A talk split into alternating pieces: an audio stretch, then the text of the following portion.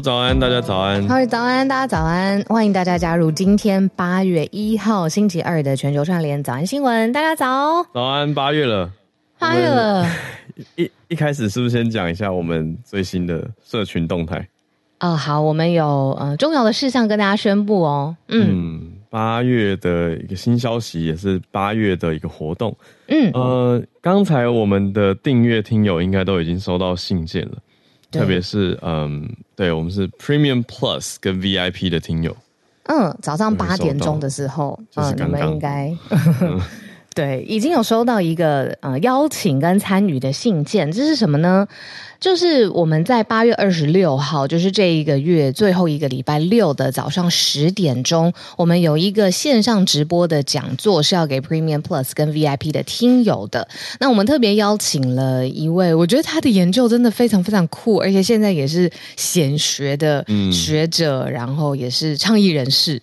对，就叫 Puma。沈博洋，他研究的领域是，嗯，应该说资讯战，资讯战是他一直来主打的很大的一个攻防的重点啊。嗯、那沈博洋铺嘛，他这几年也创立了黑熊学院，没错，所以大家应该略有耳闻。那我们这一次就有一个特别邀请他来做线上直播的讲座，我们的主题，我觉得制作也定的很好，打台湾不如骗台湾？问号。资讯站的渗透可能比你我想的更远，我们就来跟资讯站研究的专家沈博洋好好的聊一聊这个题目，那也看看大家平常日常的一些应对啊，该怎么样去处理。判断对、嗯、这种的。嗯，铺马什摩扬他很特别，他最早是研究白领犯罪，然后刑法学，嗯、这个可以待会稍微延伸一下。对对对，嗯、犯罪学就是什么样的罪行，他应该面临什么样的罚则，在放在现在的呃生活文化习惯当中算是合理。这个其实有一套比较严谨的道德跟刑法检视的准则。嗯、那你把它放在呃现在的时境时空当中，他最担心的就是发生战争嘛。那他也一路一路。研究当中战争资讯的传播的过程，对所以我们也可以在八月二十六号的时候一起期待一下。对，那除了刚刚我们讲到 Premium Plus 跟 VIP 的听友，感谢大家的支持、嗯、之外呢，还有一个振奋人心的消息，就是我们的早早安新闻国际学院，大家还记得之前有参加，我们说要参加。那个 Messenger 啊，Instagram 啊，玩这个游戏吗？嗯，很破关累积点数。对，很多听友真的持续每天都有在刷点数跟累积点数。现在点数可以换算了，没错，可以来兑换。对，中午就可以开放了。我们会在 Facebook 跟 Instagram 也在发更多相关的消息。嗯，就不要浪费大家每天签到啊，或是分享啊，或者是呃听专题这些，都会累积相对应的点数嘛。那我知道有些朋友啊，是真的非常非常的勤劳，持之以恒，嗯、所以你身上的点数很多嘛。我们马上就会公布到底。对，没错。到底多少点数可以换这个线上讲座？那你如果还是有很多很多很多，你可以换给你身边的人。对对对，如果很勤劳的、很勤劳的听友一定够。如果如果还不够勤劳，想要兑换，这几天再来兑换，OK 也欢迎。嗯、那对，可是我们考量到一个族群，就是你本来就已经付费订阅了，可是你现在又是点数富翁，那你可以兑换给你的亲朋好友、家人来观看，让更多人认识早安新闻。所以期待八月二十六号那天很特别。不过也先讲一下，八月二十六号如果你用点数兑换的话，那天 live 早上十点可以加入。可是重播我们目前还是只给付费的 Premium Plus 跟 VIP 的听友。对，有点差别这样子。嗯、那这一次其实我们有点小紧张，线上直播讲座，然后有大家有这种兑换票券啊，入场线上观看的这个，其实是早安新闻。你看现在三年，快三年。两年半，两年半，三年，对，我们第一次用这种方式，嗯嗯，跟大家算是有更好的 engagement 吧。希望这是我们承诺，嗯，对，而且这是我们在尝试要画面。这个五点装法团队在我家集合，你都那么早的吗？为了早上十点的活动，五点，很痛苦哦，天哪！哦，我真的觉得我很佩服小鹿，就是。对啊，我我我我也要 settle，可是我不用那么早，因为我是皮肤比较差，我要花比较多的时间，头发比较长啦，我，真的蛮蛮长的。Anyway，这是我们第一个呃呃，这一次我们在新一季募集募集资金啦，对，真的是募资的过程当中有承诺说我们会每一季每一季给大家回馈。对，现在终于来了，我努力了一段时间。对啊，那讲到这个算是犯罪学。法学相关哦，有这个 最近有一出戏是不是很红？我还没看，可是好多人在讲。我昨天晚上才开始追两集，然后追到睡着的这种叫《八尺门 辩护人》。OK，《八尺门的辩护人》追到睡着是我。到最后弥留都前一秒都还想再看，但真的没有办法了。哦，哦，是这个概念。对对对对对对对。他是在讲法院的事情吗？嗯、在讲很特别、非常弱势的呃外籍移工，然后跟原住民之间的故事，这两个族群之间有情感的纠葛，然后但是被一个犯罪的故事线串起来。然后呢，很特别，男主角他是不是新加坡人啊？他本身对，没错，他是。新加坡演员对不对？嗯、对，他最近在很多台剧大放异彩。对啊。然后这一次他是领衔主演里面的一个公社辩护人，哦，所以才叫做八尺门辩护人这样子。哦，嗯嗯嗯，我非常非常喜欢看这种呃法庭攻防啊，嗯、这种呃这叫什么律政剧？它其实后来也牵涉到大家对于死刑。那个时代对于死刑去怎么想象的？嗯、然后还有很多嗯外籍的权益。我我在网络上面看到有一个很有趣的评论，他说他看到一半，他说他哭惨哭爆了，因为他说他忽然想想到自己现在生存的这个土地上面有的这权益保障的公平，不是忽然来的，是前面发生了很多事情，然后有很多人努力，甚至是有生命不见了，才换得他现在的。嗯，安居乐业也好什么的，这是我在网络上面看到的一个评论。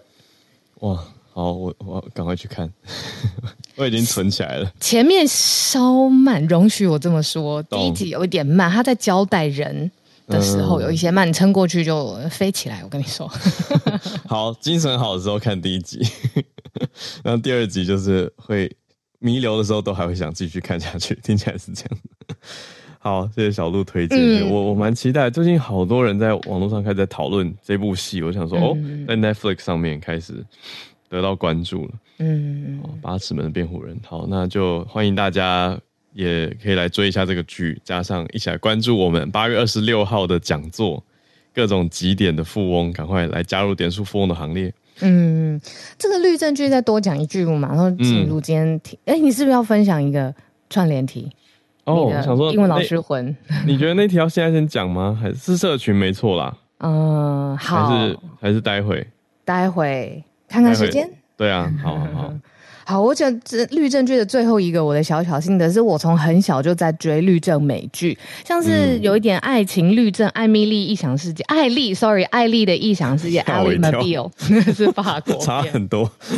艾丽的异想世界，Ally McBeal 我真的很小就在追了。然后后来有那个傲骨贤妻啊，这个非常好看，你，你推推过好多次，我真的非常喜欢。然后我就一直觉得，怎么会是嗯、呃，美国这么会大量量产，像 Suits 也是嘛，算。但是，嗯、对这种。哦，可是这昨天我看到那个八尺门辩护人也有 feel 哎，就是台湾的律政剧有做起来，哦、嗯嗯嗯嗯，哦，太期待了，更期待，嗯嗯，好，可是到底为什么叫八尺门呢？它是一个地名。哦，OK，嗯嗯嗯嗯嗯嗯，原来对啊，它是一个地方，在基隆和平岛那边，嗯，对对对，那边发生的一件事就不剧透了，好好好，太好了，嗯嗯。很期待。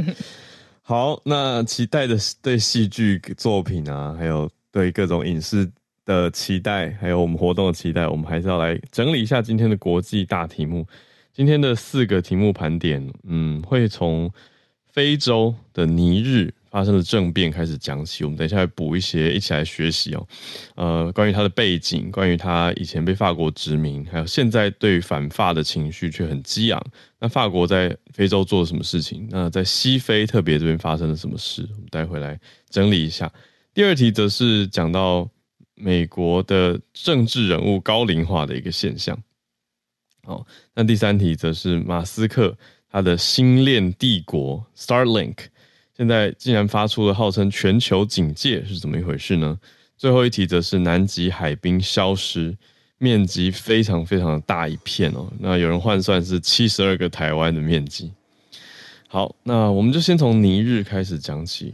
嗯，昨天西非，嗯，制作人就已经嗯很重磅的在整理。尼日发生的政变也非常非常的戏剧化，它发生的军事政变反而折射出来的是整个国际社会到底谁现在在西非这一块土地上面掌、嗯、呃掌握有权力跟控制力。嗯、那先说现在发生的军事政变好了，本来尼日在呃西非，它有一个总统嘛，那。他的立场一直是亲西方国家的，就亲西方的势力啊、联盟等等。但是这位总统呢，他叫做贝佐姆，他就被军方给绑架挟持起来了。绑架的人呢是谁？他就是领导尼日总统亲卫队的领袖，也就是平常要保护总统的这位首领，嗯、这位呃卫队的首领，现在把。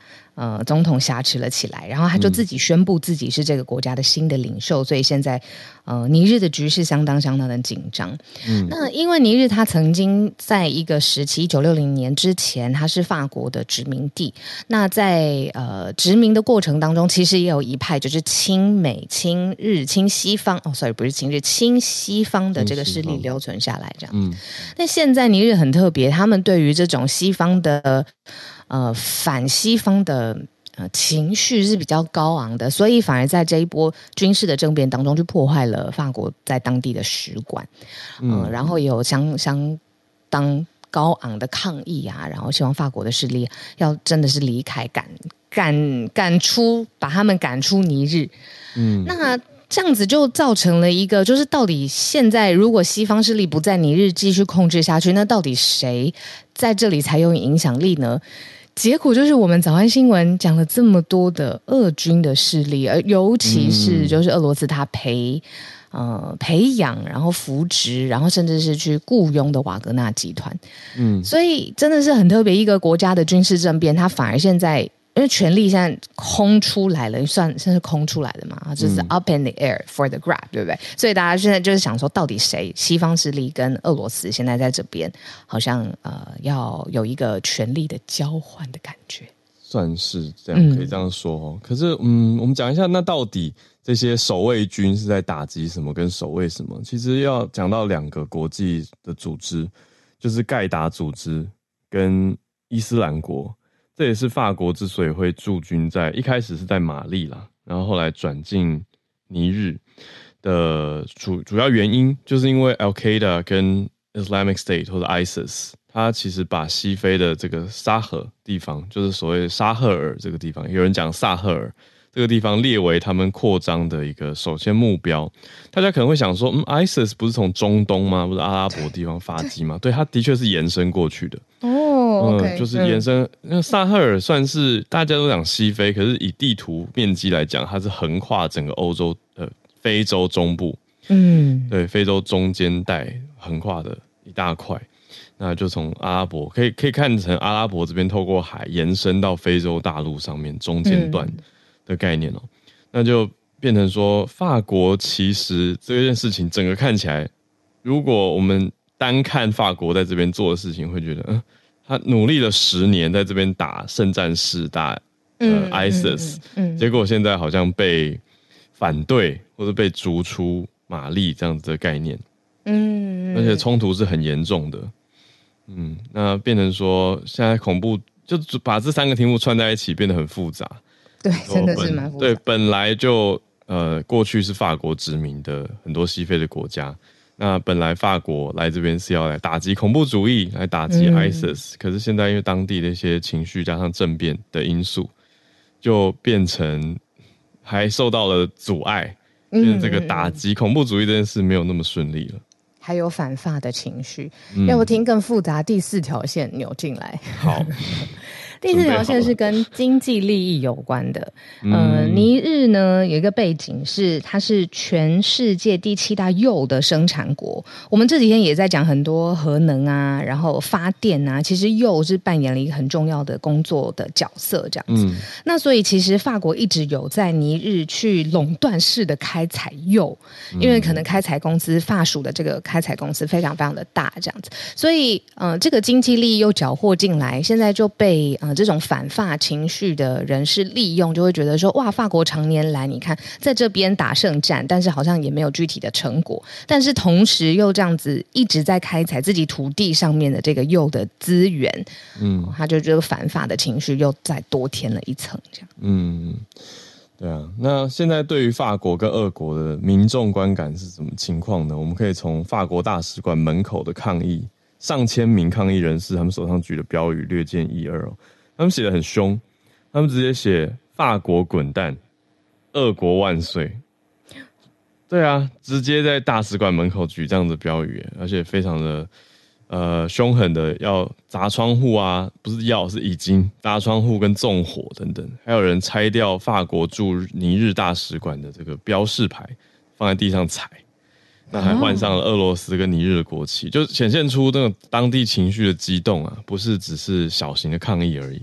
嗯嗯嗯，因为很感谢制作人在这两天都很持续不懈的推这一题。因为说实话，我昨天看到这个整理的时候，我心里很纠结。我最后是决定说，有点远。我懂，对，因为我们不是我们 平常的守备范围，或是长期关注的范围，所以这一题就是为了这一题，我们也做一些整理。嗯，那最后再讲一下，为什么大家会觉得尼日这个呃好像很熟悉，可是不太确定它在哪里？其实因为我们国中的时候是不是都有学过尼日河？那就是在西非的，嗯、是吗？有，有尼日河，尼日河，嗯，有有有尼日河得名，我们应该还是不是这个翻译？尼日河，那尼日它周围。是比它更有名的一些国家，比如说利比亚呀、查德，还有呃布基纳法索，反正就是在西非的内陆国家奈及利亚。我刚刚讲的几个都是在尼日身边 旁边的西非国家。嗯嗯、那我们真的很少讲西非，但是它现在出现了这么戏剧性，而且跟整个西非的大陆这一片土地、整片土地的嗯外国势力影响都很有关系，所以我们还是把它放在第一题。嗯。哦，我我那个时候地理真的没有学这个。Niger River 是西非最大的河流。嗯嗯嗯，尼日河。嗯嗯嗯。好，有点难难念。哎，对 对，有点难念，对啊。是啊，所以现在在这个地方，对于法国的情绪已经大大改变了啦。那变得很很纠结，而且还有连瓦格纳集团，我们都都把它掺进来了，因为对俄国反而是比较欢迎的。嗯。嗯，的确是复杂。好，这是我们今天第一个大题目。那第二个题目相对就回到我们，哎，有的时候其实就是在讲的美国的政治人物，完全画风一转，来聊聊美国政治人物高龄化的现象，媒体也特别做了整理跟关注。真的蛮高龄的。现在呢，呃，今年拜登八十岁了。那他是白宫整个历史哦，你看这么长的历史哈，可能相对于欧洲没有那么长，但是就是白宫自己，美国跟自己比的话，就是有史以来最老的总统。然后呢，皮嗯，有原来原来他有破纪录。哦，oh. 对啊，然后你看他又要在第二第二任嘛，就是去竞选第二任这样子。嗯，那呃，皮尤研究中心就是一个全世界真的是很分有重量，然后很会分析数据的，尤其是跟这种出来的报告也跟很多政策很有关系。他就去研究一个比较轻松的，就是世界上面各国的所谓总统、总理 whatever，就是这些领导人他们到底几岁？嗯、然后发现中位数是六十二岁。哦，中位数。对，中位数就是一字排开，刚好的中间数到中间的那个，没错没错没错。嗯，最年轻你可以接受几岁啊？我刚刚忽然想到，竞选总统是三十五吗？在台湾三十五还是四十？我记得要四十哎，四十还是更大？得赶快查一下。四十五，对啊，我在台湾我记得是有一个五，我又不确定三十五还是四十五。然后是不是欧洲国家有一些？较为年轻，三十五就可以竞选，因为我们对老好像觉得哈，他体力那个脑袋这样可以吗？这样讲有点坏，四十才可以选正副总统哦，四十选正副总统。可是另外一个极端就是，我们可以接受多年轻的人当总统。对啊，如果今天有一个四十他合法了，那出来选，大家会不会觉得他太菜了，或是他太嫩？哦，资历不够，哦、觉得他历练可能不够深。反正现在大家不是都要求很多吗？就是要待过地方，也待过中央，然后要会，要知道厨房的时候语言，你要会使用，才可以选，才可以选。嗯，对啊。嗯，所以 Rich 号大概差你差四十岁差多少？还很久，再准备一下，再还很久。你可以接受几岁？你觉得如果今天出现一个总统年轻的新机会、新希望？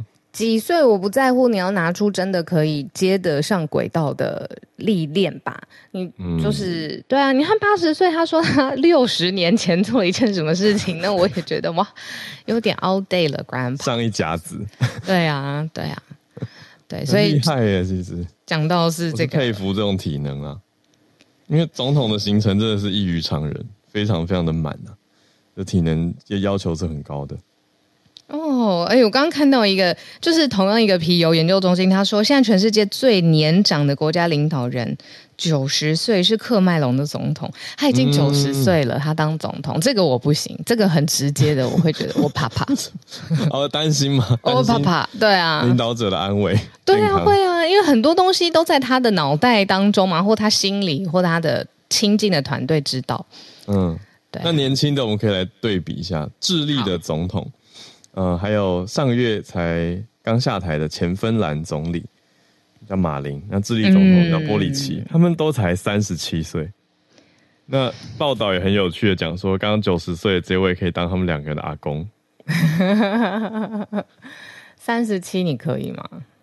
好年轻哦，当总统。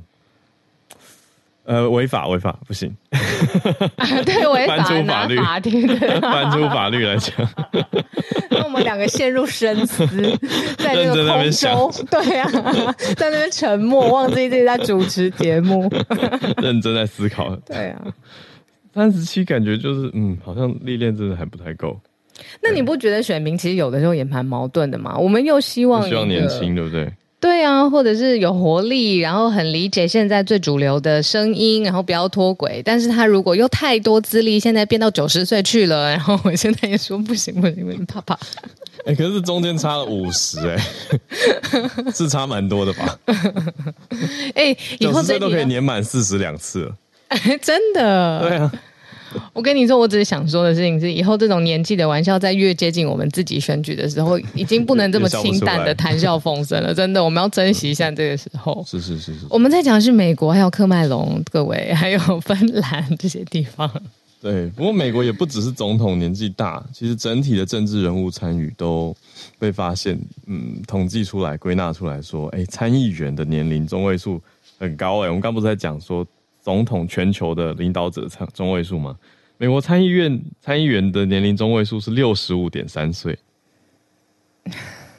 也是史上最高啊！轻啊，对啊，不年轻。如果我看美国人口的中位数做一个对比感的话，几乎是一半呢。美国全国人口的年龄中位数是三十八点八岁，哇！所以参议员就是年纪比较大啊，整体来说。所以才会在那种 Facebook 的听证会上面问说：“哎，那脸书是靠广告赚钱吗？”的确耶，这个也是一个 gap，对某种数位落差跟年龄有多多少少的关联。好可怜哦，这个笑话要被笑好久哦。这个可是真的很很闹啊。可是我觉得换一个角度，他们也帮年纪大的选民问出了他们心中的真实疑惑。嗯嗯。我跟你分享一个我很暗黑的想法，我觉得这一定不是真的，可是我每次看到，我都不免心里都会觉得，我觉得啊，这一定不是真的。我先说，这是我自己心里暗黑的想法。我理智的时候，我理智的时候，我也会说服自己不要这样想。但是现在就是分享，就是我有的时候在想，AI 现在这么这么这么以假乱真，对，拜登他真的每一次都必须要是真人拜登在镜头前面吗？这个是什么黑镜？他万一那个时候他身体不舒服呢？然后 或者是大家觉得他要去开更重要的会呢？Whatever，但是一定要出席。对，大家一定要出席，或一定要讲个什么话，就是制式的话，是替身合成还是机器人？我们 FBI 应该很厉害，不知道他们在做什么。因为他现在也累嘛，然后还有很多事情要处理嘛。嗯，我倒觉得，如果真的要要要对外的话，比较做得到的，应该是用单单纯的视讯或者媒体镜头，哦，视讯，就是现场没有真的媒体在侧拍，或者是记者在那边犀利尖锐的报道访问，比较有机会做到吧。哦要不然怎么可能公布一个嘛？对对对啊，要不然怎么可能？你说白宫的活动现场，假设来了五十个记者，不可能没有任何一个泄露风声或是侧写的，这个太好的材料。嗯嗯嗯嗯嗯嗯，对对对，这些记者也是 brilliant minds。对啊，万一真的要用的话，我觉得也是。我们讲的好像真真的有在用一样，没有，这是一个聊天聊天。好，来呼应美国政治人物。整体的年龄蛮高的这件事情，那如果看回亚洲地方呢，有比较好吗？亚洲哦，亚洲这些地方好像，哎，亚洲不论是性别或者是年纪，好像稍微好一些些。可是我们刚才，呃，马来西亚的朋友有告诉我们说，嗯，九十三岁登上高位，这个很高。哦，对哦，对啊，嗯，对啊。所以也不只是刚刚讲到的美国或喀麦隆啦，对，只是刚刚讲的美国自己的总统历史上面年纪最大的总统，嗯、还是的确拜登八十岁破纪录了。嗯嗯嗯嗯。好的，我们的第二个题目，那来个第三题，马斯克他的星链帝国为什么说叫全球警戒啊？嗯，他真的做了很多很多不同的事情。就是说，这个星链之前也说，就是呃，它是发射卫星到太空当中，可能不是真的深深深深外太空。它主要是原因是它可以把讯号打回来地球，涵盖地球每一个角落有讯号。所以之前我们想说很偏远的地区，比如说呃这些地方可能是长期的务农，它就是没有开发，没有办法用传统的基地台沟通讯号的这种方式。现在透过星链，就是呃。Starlink 其实是有办法的，可是呢，现在就是担心说他的个性，嗯、反而是这种抽象的人，他在想什么，他的心智状态的问题变得比较难以捉摸，所以现在各国就很担心说，这个其实未来真的是会有安全疑虑的。嗯，虽然是担忧他的个性。对啊，就是说，到这个服务到底有没有办法稳定啊？他现在比较难以捉摸嘛。你看他想做的事情蛮多的，而且曝光的频率也这么这么的高频次。那这个发射卫星，还有你知道各国要 tap in，这个真的是会有很多，我在想象会有很多通讯上的协定，太空上面的协定。那他最后又是这个资料的拥有者，所以大家都会觉得说，他未来的布的这个局，一开始大家就觉得是便利性科技的进步，但是现在大家会。反而有点却步，说：“哎，真的要把这么重要的，呃呃，未来的通讯交给一个这样子这么 powerful 的个人，但是他同时又呃性情难以捉摸，好，所以大家就是觉得有点怕怕，嗯、又是怕怕。哇，讲到很关键的，已经在战场上实际使用的就是乌克兰了。那以乌克兰这个例子来说。”有知情人士转述说，看到乌克兰的总司令曾经跟美国的参谋首长联席会议主席啊，Mark Milley，在对谈的时候也讨论过马斯克这个人。呃，说到说，哎，他们有谈论说美国怎么评断马斯克，因为以乌克兰的判断来说，乌克兰是需要这个服务的嘛，嗯，所以当然没有办法考虑这么多，就先用了。可是美国则没有回应。他们对于马斯克的评估跟看法，那现在看到很多地方也都在持续的，包括其实台湾也都在思考，说到底要不要实际采用？因为之前有放出消息嘛，我们的数发部其实有在评估跟有在做相关的接洽，可是一直没有听到后续的实际使用。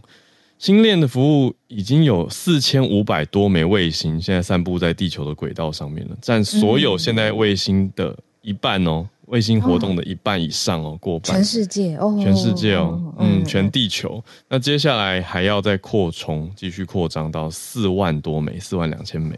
那目前主要的用户是在战场，还有偏远的地方跟天灾受灾区。对，通常就是没有什么其他选项了，就是靠星链，就是靠飘在天上的这些卫星来当做网络连线的一个机会跟方式，嗯嗯，所以才说它是这种卫星网络的霸主，因为它的数量还有它的科技力已经很强了。我看到一个关键就是现在这个领域几乎没有监督跟法规，所以其实就是看他想要怎么发展这个东西，就会往那个方向走。那我又看到有一点电影《奥本海默》的影子，就是说一个人他在这么重要的时代，他掌有的科技力量跟知识或是能力也好，大家会。再退一步去想说，那你心到底是为谁服务？你的忠诚到底是给谁？是商业吗？是是是美国吗？还是是你自己有什么心理的 agenda？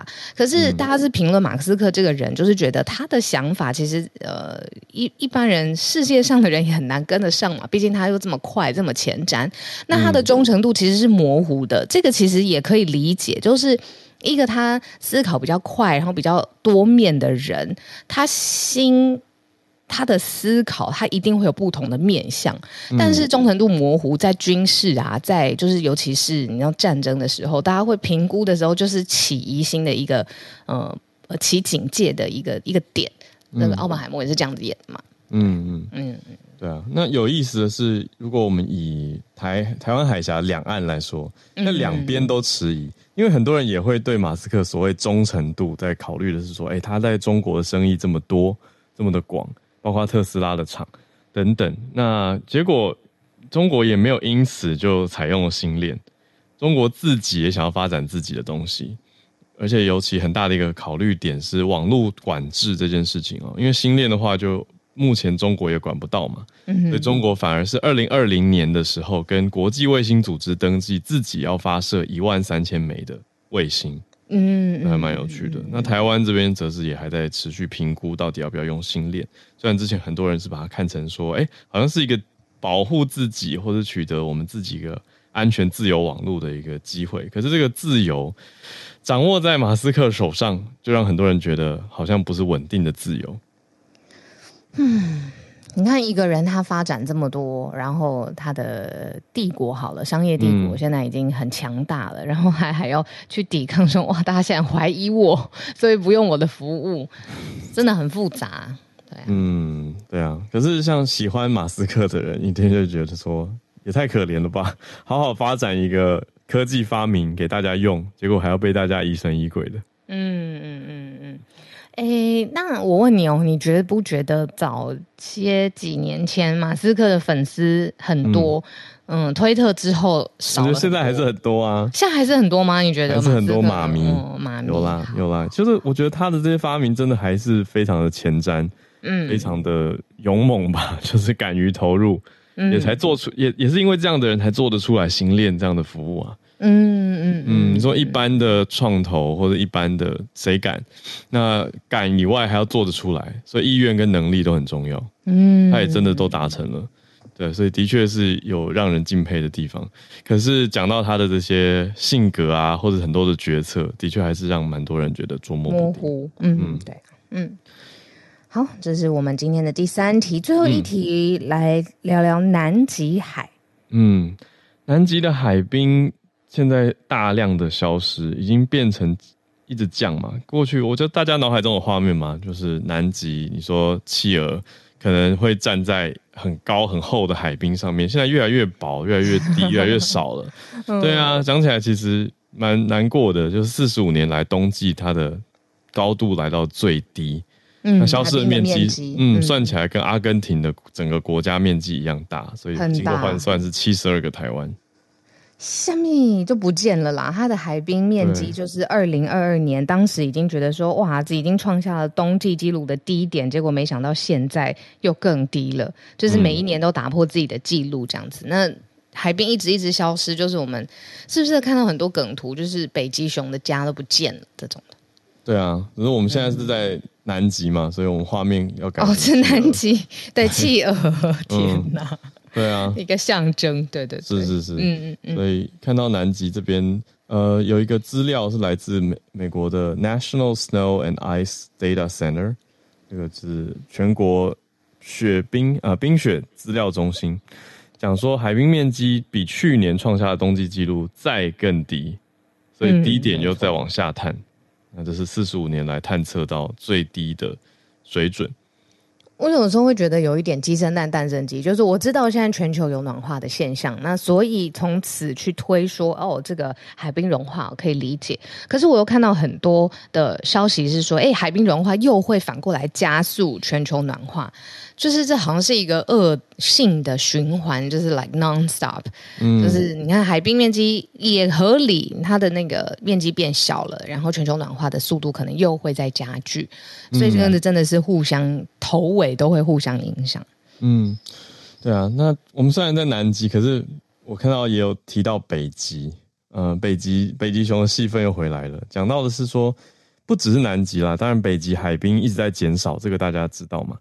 但是我们看到南极比较不同于北极的地方是说，南极的海冰其实最近一直是在过去几十年算下来，它在历史高点跟低点之间摆荡，所以更更难解释。嗯，因为如果你以北极就是持续的减少嘛，那大家就会觉得啊，因为暖化啊，所以融冰啊。可是南极过去几十年曾经出现历史高点，嗯，也让大家觉得说，嗯，你怎么冰又会增加增厚啊？就是有的年份会增厚，有的年份会减少，而且减的非常非常的少。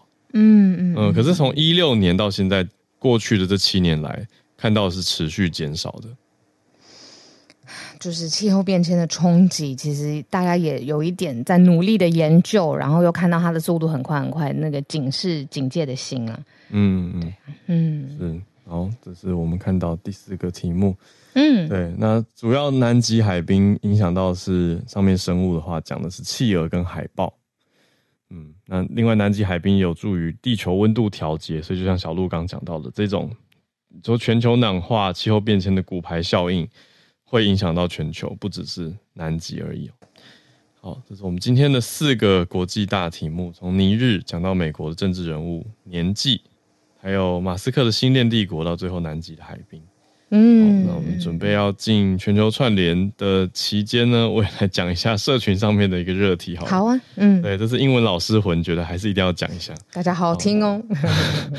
对，也欢迎听友准备等一下的全球串联，欢迎来举手跟我们分享你关注的题目哈。嗯，好，那讲到的是民众党啦，民众党这几天。出现了一个争议的英文标语，所以才我我这英文老师才会特别放大眼睛，必须要跳出来，对啊，也不 必须跳出来，我觉得跳出来，因为不 OK 吧？我觉得我想要持平的解释一下这件事情。好，我们来听听。好，民众党推了一个英文的标语，叫做 “Vote” 四个字，“Vote White, Vote Right”。好，那以我觉得哦，我我持平的讲，我完全可以懂，因为我作为一个教台湾多数台湾人。或者教中文母语者的英文老师，我完全知道这个标语的出发点想要表达什么。是什么？他们想要表达就是投白色是正确的选择啊。Vote white，好。嗯、对，所以英文的动词、名词的逻辑来说，就是这种抽象，都、就是 white 来代表一个党，我觉得是可以理解的。就投白色，投白色就是投的是正确的选择，嗯、所以那个 white 是当做一个名词在的受词。对，那这个 right 是一个副词嘛？就是代表说你投出了正确的投票，嗯、啊，就是 vote correctly 的概念了。可是呢，忽略到的是美国的历史脉络，在全世界也非常知名的一个历史脉络。说实话，也不止美国的话延伸出去哦，叫做白人至上主义。对呀、啊，这个 white supremacy、就忽略到这个啊。所以在英文人的眼中，特别你说如果英文跳出来很刺眼呢。对，就是这个这个标语，你说到底是写给？我觉得如果这是写给台湾人的英文，其实你就觉得 OK 过关 是？我说实话，对。可是如果你说拿到国际舞台上，哦，太危险。或者有一个外国人，然后经过看到这个标语，他会想说：天哪，这片土地发生什么事了？对，不管他是不是白人哦，就是。白人现在也很敏感，也会觉得说，哦，这个 white supremacy 很可怕，而且因为它延伸到可能会是这种大的屠杀或者是歧视这种这种，就历史上发生过太多太多事情了嘛。对啊，对啊。那你要考虑的是，你看，如果光讲美国好了，美国有两个世纪两百年的黑奴制度，诶，当时奴隶制度跟种族隔离造成美国的分化多严重。那个时候普遍，现在现在回头想会觉得不可思议，可是那个时候在美国这块土地上，白人主义是大家觉得正常的事情。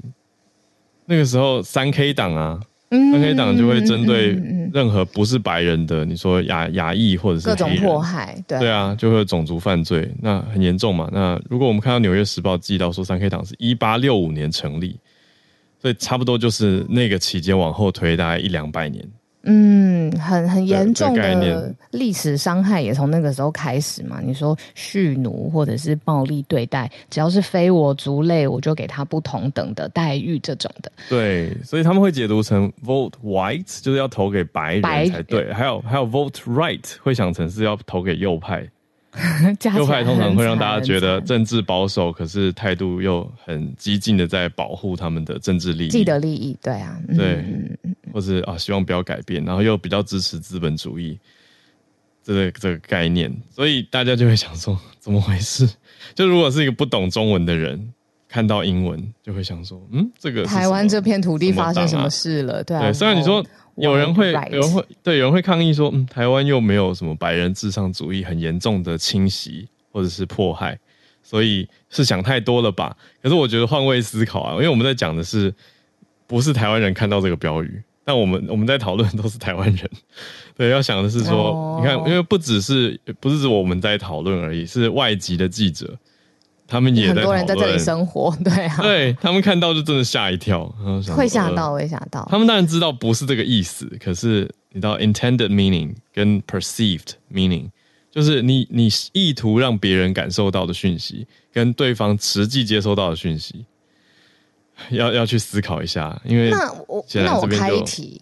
就是说，呃，那这些外籍的记者也可不可以尊重？就是说，这个是台湾的 表述方式，那考不好，台式英文啦，尊重台式英文。对啊，尊重台式，就像是我们有的时候看到，呃，我随便举例，就是可能马来西亚、新加坡，他们当地的英文也不是所谓正正统统的英文，可是他们就是约定俗成这样子使用了。哦，随便举例，就是那可不可以？这两天有一个笑话，这两天我看到马来西亚那边在讨论《芭比》这部电影嘛。嗯，可是因为呃马来文或者印尼文很很接近，常互通呃的 B A B I，芭比，嗯、芭比是猪，所以他们很多人去电影院 说要看芭比的时候，很多人都会笑，嗯、就是会有那种当地的谐音，他也不是故意的，可是就就会有发生这种事情，那但就是变成当地人的一个趣味啊。那你说西方人是否应该尊重台式英文吗？那我就会反问说，那为什么民众党要写英文标语啊？嗯，反正民众党撤掉了啦，因为真的引发太大的争议了。对啊，为什么要写英文标语？对啊，为什么要写英文？我在我在哎、欸，这个真的想的很好。我跟你讲，我在他撤掉之前，我还看到下面，我不知道是护航的小编什么的，他他他他写成 full white right 嘛，然后什么意思？编编辑出去，他写成 full white house。什么意思？就是他他要表达什么？他弄错那个字，他打错了，他写的要投白宫，然后后来他又编辑，就是他可能，但最后整个东西都撤掉了啦。就是对啊，因为我昨天我有看到的，对啊，就这两天的一个社群新闻热题啦。对，很很复杂。好，所以反正现在这个风波暂时的消灭掉了，就是这样。呃，英文老师忍不住要跟大家讲一下，就是学语言也要学历史。好，不是只有看语言字面，然后用自己的学过的文法知识去斗出来。你讲这个 angle 很好，就是说你要用人家的语言，嗯、那你要尊重这个语言有的历史脉络，可不可以这样说？那你如果没有办法做到，那你不要用这个语言嘛。毕竟你是要跟台湾人民沟通，那我们的最大公约数就是繁体中文，或者是 或者是找顾问先过一下啦。我觉得这个没有过顾问吧。哦。对啊，不是说不能用，因为你说你要跟国际社会沟通的话，或者对啊，那那你想要想要有一个新潮感、新颖感，想要用英文，好像可以理解这个考量。可是出现了这种争议，绝对不是一开始想要造成的吧？嗯嗯嗯，说、嗯、还有立委 tag 川普，有啊，我看到啊，川普应该很开心吧？我还有粉丝私讯我，白人至上好吗？哎，还有粉丝私讯我，叫我去回回赖香林立委，然 后我就想说，我干嘛要加入战场？对，真的是，对啊，反正这整件事情就算算是告一个段落了。嗯，川普，后面，嗯嗯，对啊，甚至有有人传闻啦，这个是没有经过证实的，就有人传闻说，川普他的政坛崛起背后有三 K 党的支持。对啊，这一直都是美国政坛，嗯、呃，他倾向白人，呃，有没有到白人至上？这个我真的不是说，他倾向白人，而且白人优越感，这个已经是一个大家都感觉出来的事实了。这样子，嗯，这的确是很难很难说没有啊。对，就是他的整个 campaign 啊，还有他一直以来呈现出来的一些论调，的确都是这样子的一个味道。好，那。因为川普，呃，应该说吧，有一个叫做呃《The Crusader》十字军这个刊物，它是三 K 党的刊物。嗯嗯，对啊，他曾经支持川普竞选嘛，而且还讲说，美国之所以会那么的 great，就是 Make America Great Again，伟大，是因为美国是白人基督教共和国。所以这一群支持者，他们的中心信仰是这样子想的。对啊，那那当然你不能因为也不能因为这样，然后就说哦，川普绝对也是完全这样子想。可是川普的言行当中很大一块是呼应到了这样的价值观，所以他们才支持。嗯嗯，所以说呀，大概就是这样子。所以本来只是想讲投白投正确的选择，变成发生了一个轩然大波。我我看到我聊天室有一个嗯评论，我觉得蛮好的，就是说这个我们也期待是一个。呃，总统的竞选团队嘛，那这个总统竞选团队生产出来的呃，任何的我们看得到的国际上面也看得到的东西，那是不是得要有敏感度呢？那这是我们期待总统竞选团队要有的高度，这也应该不是问题。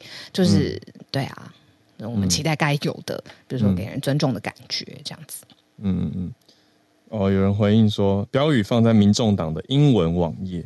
OK，所以是因为它是英文版的网页，所以必须要有英文的标语或英文的文字呈现。嗯，那我就觉得要再更谨慎一些啦。嗯，因为这个如果过过你说一般的英文编审的话，应该不会通过才对，我觉得啦。对啊，好，那我们今天的全球串联，看到今天 Bernard 就有一个题目来跟大家分享，邀请 Bernard，Bernard 早安。本大早，早安，贺早早早安，早。就今天呢，我想分享的就是这个调查的是每半年呢，在香港的一个日本的贸易振兴机构，就 JETRO 呢，他就会跟日本的工商会跟香港的日本领事馆呢，每半年会做一次调查。这一次呢，有二百四十一间在香港的日资做了一个回应，然后这这个是一个总和跟分析这样子。这一次呢，我挑了一些重点跟大家分享一下。今年的头半年，一月到六月，企业的整个经济的状态呢，是比上一年年底的时候有在改善的。整个预期呢，其实有改善了百分之二十六点二。我们看起来整个是。过去疫情的状态之下，真的真的是对于外资企业来讲更加的困难。最近一年多两年开始慢慢在开放的时候，对于日资的这在港企业呢，觉得最有一点就是状态有点在上升了。但是呢，他们里面呢这个调查呢也讲到说，这一次呢，因为周遭的环境还是因为有国安法的原因呢，导致了整个人才有流失的。其实我们就看到说，有三分之一的受访的日资有面临到人才的流失。然后在离职的员工之中呢，有三分之二的已经是离开了香港了。有四十五趴的日资呢，对于国安法呢，还是有一些忧虑的状况在的。所以，因为我自己也有在日侨会跟一些日商的朋友，都是在日本商会工作的，所以我们有时候在聊的时候，其实这人才的流失还是蛮多的。但是，反而现在这个状态呢，对于外资想要派人来香港来讲，现在比以前来讲是相对简简单、比较快速的整个 process，可能就因为人才真的是流失太多了，因为。其实除了外国人的流失之外，这自己本地香港人的外流的仪式也是变得更加的多，所以这个也是一个很大的因素。然后里面呢，也有接近七成的日资呢，就认为这国安法会限制了整个资讯的流通啊，然后自主性啊，一些司法独立跟法治这样子，会对于整个公司来讲的话，日资在香港设立公司，或是继续在香港开分公司来讲，是还是蛮有忧虑性的。然后其中里面呢，就有百分之七七的公司呢，只是对香港的现况就是感到乐观，百分之三十呢，其实感到悲观的。然后另外呢，有百分之三十呢，就是说公司已经准确了解现况，因为他们是日本人做的，所以做很多东西都是用日文的，都是说那个几句就哦，生活哦，生活に発行してる，就是有点了解整个状况的。另外呢，也同时有三 三十三趴的人是说两边都不确定，就是说。能够确定了解状况吗？或是不了解状况的，他们都不知道。所以这个我们看到这国安法，其实对于外资企业来讲，我们现在在看到日本的，可能就是其他国家的外资也有可能对于国安法在香港设立的时候，也是有一些诶担忧的。然后这一次呢，他们也调查到说，呃，回去过后啊，其实对于物流的变化还是蛮大的，因为现在的飞机状况还是不是那么的多，就是物流方面还是有一些比较慢下了。他们很多的交通费啊，或是出差费啊，然后就是所谓的就金电体，就是人力费用来讲的，而且相对的更加的多。以前很多日资企业可能就会隔一个多两个月就会派人有一个短出差来到香港去，但是最近因为就是疫情的关系，然后让更多远距离工作的说在呃 online 上面开 meeting 啊那一种的，可是更加的多了，所以相对来讲的话，日商总公司的人对于他们要出差到香港来讲的话，已经是减少很多了。现在的话，只有一半的人能够在内部出差到香港去，因为通常到香港出差的时候，会顺便要到中国去出差的。然后香港出差是没有问题，但是现在因为日本出差的话，还是有签证的问题，因为对于日本人的签证还是比较严格，所以如果你只能到香港去的话，可能他们出差的意欲也是会比较少了一点。后面也讲到说，之前我们在早上新闻的 SMC 的时候，我们也听到说。核废水的这个话题，因为其实之前在日本开始说要排放核废水的时候，中国那个时候就说，如果日本排放核废水的时候，中国就会做出一些贸易的禁止，他们运送到香港来嘛，就禁止外出。其实这一次的一些香港的，其实就跟着中国政府就说，如果日本排放核废水的话，他们香港也会禁止一些对于日本食品的入口这样子。所以，嗯，这一次对于饮食实业来讲呢，也是一个很大的冲击。当然，我们有听到对于核废水排放的里面，其中一个很重要的东西叫做氚嘛。WHO 讲说，他们排放出来的氚其实对于人体的影响其实是很少。但是呢，香港特区政府已经说，排放核废水的时候，日本十个都道府县的水产进口的，就是全面禁止这样子。所以，这个是对于饮食业，特别是做日料的。餐厅来讲的话，是一个很大的冲击。这样子，这个调查里面，我们可以看到说，大范围的周遭经济的呃营商的环境来讲的话，对于日本企业在香港开公司，或者日本在香港的营业环境，还是有很大的影响跟一些限制在。就这个，就给大家分享一下，谢谢。嗯，谢谢 Bernard。那今天这个题目的切入点，等于是在看香港跟特别聚焦看香港跟日本。之间的你说企业商业的互动啊，还有呃相关的核废水排放之后的一些事情，嗯，因为其实八月就要开始了，今天八月一号嘛，所以这个月最快的话，日本就会是福岛核电站的这个核废水会在这个月排放，嗯，那如果真的香港照他们政府讲的禁掉了日本是一个都道府县，哇，那这个影响也是不小，那是一个蛮大的回应手段。嗯。嗯，谢谢 Bernard，谢谢 Bernard。那我们今天的串联就在这边来到尾声，八月的第一集啊，我们就天对 对啊，明天继续跟大家保持连线。那还好，台风算是有转向，所以看起来对台湾的影响应该越来越小。早上下了一波大雨，嗯，就只有雨而已啊，而且因为它是往北偏嘛，嗯、所以北台湾有受到一些外围环流的影响，但是没有太严重吧。看起来应该是还好，然后就是明天应该也不会放假，嗯、所以 就跟大家讲一下。那我们明天就早保持串联，嗯，礼拜三会有 SMC 早科学，嗯，我们就明天见啦，大家。我们要记得哦，大家要记得去追我们的社群活动。对，然后还有确认一下自己的 email，然后看一下我们的所有社群跟大家沟通的管道，看有多少点数可以换我们月底的直播线上讲座。嗯，来期待八月二十六号。嗯、好.那有任何的，我们在中午那个消息就会上上到我们的社团社群。对，对那也再讲一次，是 V 啊、uh, VIP 还有 Premium Plus。但如果是 Premium 的听友，嗯，就还是要用点数兑换的方式来参加这次的活动哦。那、嗯、谢谢大家的支持。